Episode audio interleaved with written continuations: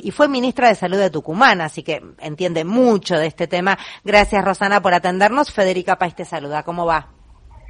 Hola, ¿qué tal? Buenas tardes. ¿Cómo está Federica? A toda la audiencia. Un gusto recibir el llamado de ustedes y que se interesen por algo eh, como es la historia clínica digital única. A ver, contanos, para alguien que no entiende un pomo, ¿qué es la historia clínica de alguien? Bueno, primero eh, quiero contarles que hace más de 30 años trabajo en la parte de la salud pública y en los hospitales nosotros tenemos historias clínicas que son hospitalarias. Y cuando alguien quiere eh, tener una interconsulta o consultar a otro médico o se muda de provincia, por ejemplo, y, necesita su historia clínica, realmente era un peregrinar de estas personas para conseguir que alguien le dé, que, le, que les pueda facilitar esa historia clínica a, las personas, ¿no? Y teniendo en cuenta que eh, las historias clínicas son de, de la gente, de, cada uno de nosotros, porque es nuestra historia clínica, es donde nosotros ponemos todos los antecedentes personales, familiares, los antecedentes de la enfermedad actual, es decir, por qué consultó la paciente y todo lo que tiene que ver con esos síntomas y signos, por lo cual las personas han podido, han tenido que concurrir a un centro asistencial. Generalmente cuando uno consulte a un centro asistencial lo hace por alguna dolencia, por, por alguna enfermedad o por alguna patología. Y en ese contexto eh, las personas eh, pueden migrar de una provincia a otra o pueden querer tener una segunda opinión de alguna otra persona.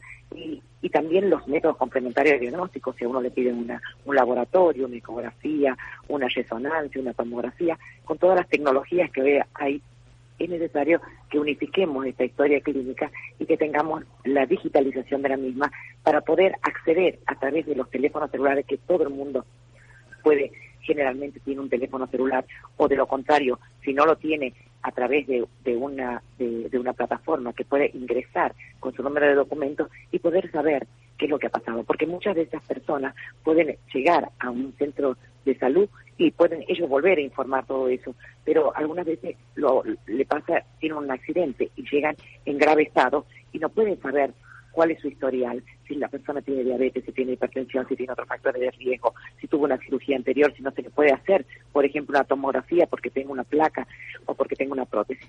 Todas esas cosas eh, tienen que ver con la calidad de atención del paciente. A ver, Rosana, Perdón, eh, porque a ver, yo voy pensando mientras en la historia que todos tenemos con nuestros médicos. Uno tiene su fichita con el dermatólogo, su fichita con el ginecólogo, su fichita con el dentista.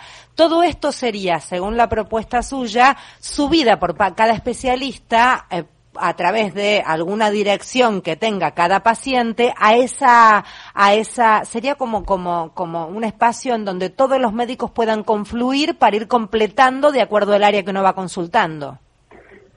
Tal cual. Eh, y no tan solo me refiero a la parte pública, sino también a la parte privada. Mire, ejemplo, en mi provincia, en Tucumán, nosotros tenemos un, la digitalización de la historia clínica, de la consulta, tanto de emergencia como de, de consultores externos, casi la mayoría de los centros asistenciales, donde va a un sistema operativo. Y en ese sistema, por ejemplo, en mi Argentina, podría captar a través de la interoperabilidad o de interfaz, puede captar todo de esa, de esa persona y esa persona entrar a su celular y ver toda su historia clínica o poder mostrarle a un paciente. Pero no tan solo de la historia clínica, sino también le decía de los métodos complementarios, porque eso es costo-efectividad. En el sistema de salud tenemos que ser costo-eficientes. ¿Por qué? Porque si yo lo he perdido, o antes se daba en forma de papel, papel estaba todo papelizado. Entonces, y ahora hay muchos lugares que también lo dan. Y si yo la pierdo la ecografía, no tengo ese soporte, o me repito la ecografía y si soy otro médico, otra ecografía más. No, pero además, Rosana, los, los médicos, los, pacientes perdemos todo eso, por lo menos quien le habla, yo pierdo todo. Por supuesto, y no acumulamos todo eso claro. de, de papeles. Porque no me acuerdo, o te dicen llevar la última mamografía. Claro, tal cual, no, olvídate, no. de casa, olvídate. Sí, sí. Así es. Entonces, esto tiene que ver con que podamos atender. Primero, para el paciente significa una herramienta muy importante porque va a poder tener en un solo lugar toda su vida, toda su historial de vida eh, de salud. Y por otro lado, para el médico también, para hacer los diagnósticos este, más oportunos, más correctos, también significa calidad. Y también va a significar el primer paso que damos hacia esa transformación que queremos del sistema de salud, esa unificación del sistema de salud que queremos, tanto público como privado. ¿Y, quién me garantiza la, la privacidad de esos datos? Porque también hay información que cada paciente puede elegir qué tiene ganas que se sepa y qué no. Por supuesto. Bueno, obviamente que tiene que tener un código. Esto ya eh, hay este, muchos desarrollos informáticos que tienen que ver con esto, ¿no? Con que este un código para poder entrar y que ese código se lo dé el paciente, un familiar o en alguna tarjeta que nosotros podamos entrar con anuncia del paciente, ¿no? eh, diputada Mario Giorgi, la saludo. ¿Cómo va?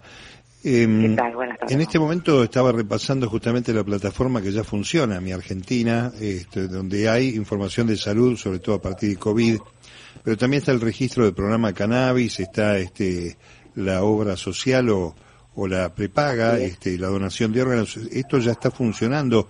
¿Sería este, aplicar en esta plataforma, por ejemplo, tener la historia clínica de cada uno de nosotros?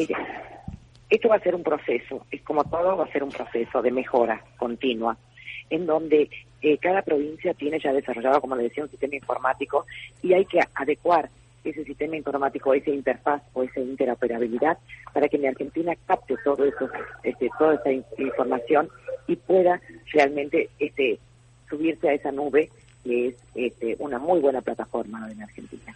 Entonces, una idea que sería sencilla, rápida, y por supuesto que, que se pueda mejorar, ¿no?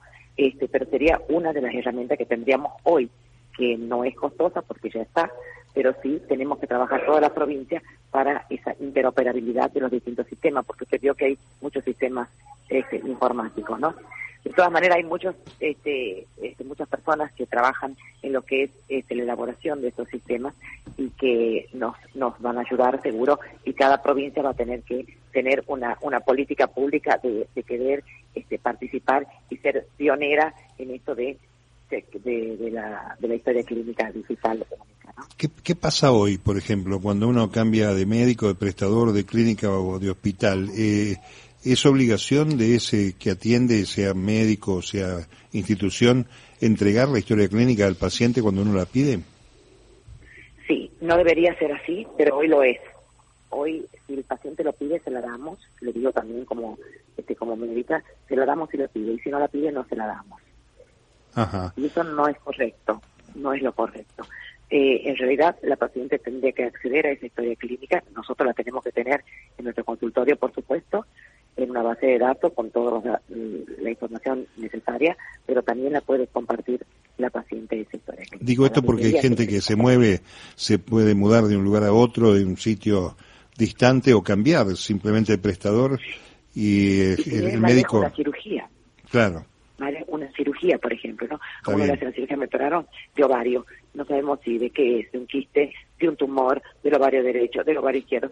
Y nosotros poder acceder a ese protocolo quirúrgico, si está en su historia clínica, es mucho más sencillo que las pacientes nos cuente, porque las pacientes este, muchas veces este, no tienen por qué saber la parte técnica y demás de la cirugía que le hicieron, o, o si no, tiene una, una información de acuerdo a cómo ella eh, captó lo que le explicaron.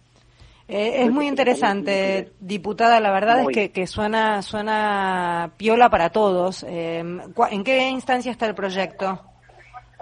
Bueno, este, ayer ya de comisión, que me alegra muchísimo. Ahora vamos a esperar a ver qué se trata en el recinto, pero eh, tanto eh, oficialismo como oposición estamos este, de acuerdo en avanzar sobre este tema porque nos parece muy importante.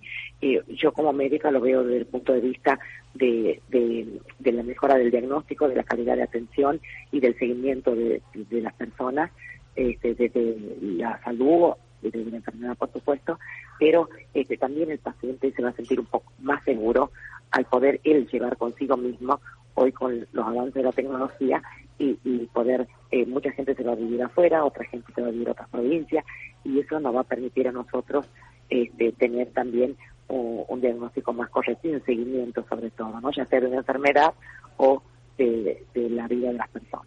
Muchísimas gracias, diputada, que tenga una linda jornada. Gracias a ustedes, igualmente. Rosana Chalas, quien hablaba, diputada nacional por el Frente de Todos, integrante de la Comisión de Salud, además fue ministra de Salud de Tucumán.